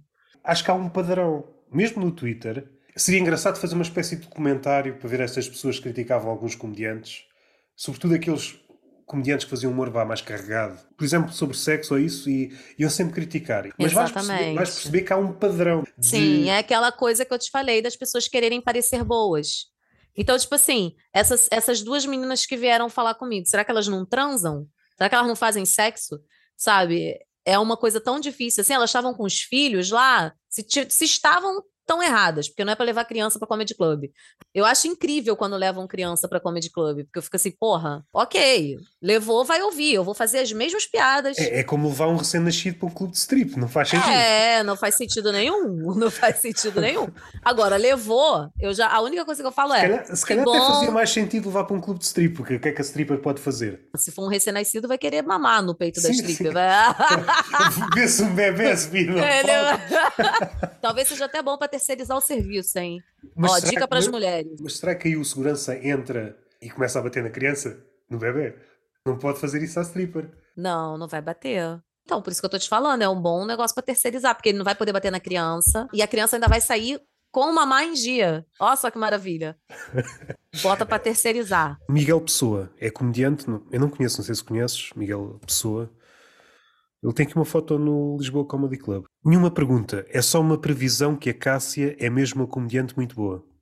Ah, que legal, obrigada. Olha, eu espero voltar voltar boa assim, porque eu me cobro muito em relação ao meu texto.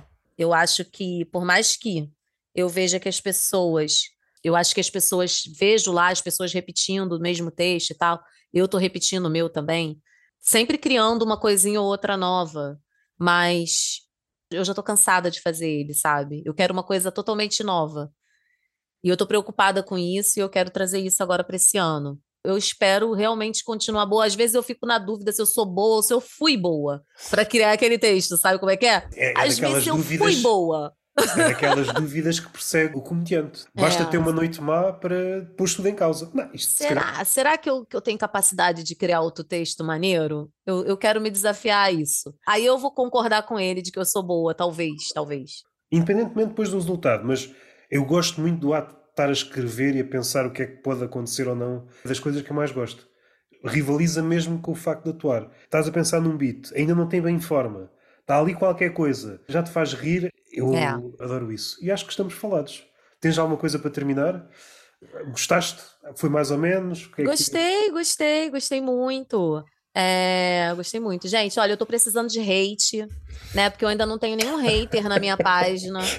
Então, se vocês quiserem fazer corte falando que eu sou, como é que é, xenofóbica, que eu sou machista, pode fazer, porque aí vai gerar hater e vai gerar engajamento pra minha página. Se tivesses que fazer previsões sobre os teus primeiros haters, vão ser mulheres ou homens?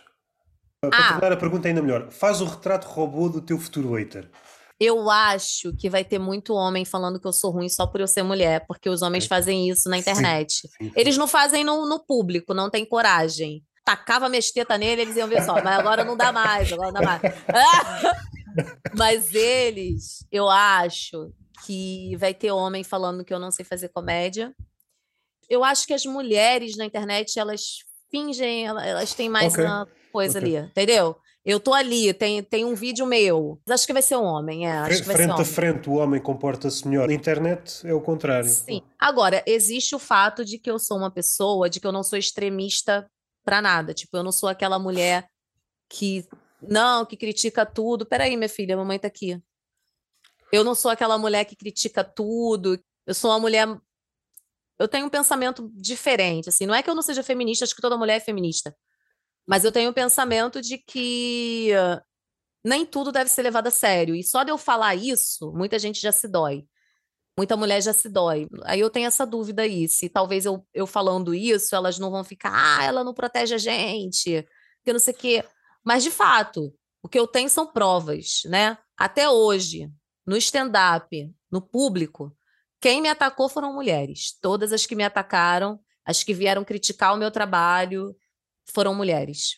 Não teve um homem que tivesse feito isso. Então, eu tô indo por dados, pela minha estatística. E, e provavelmente mulheres que não limpavam o cu, não é? Provavelmente mulheres que não limpavam o cu.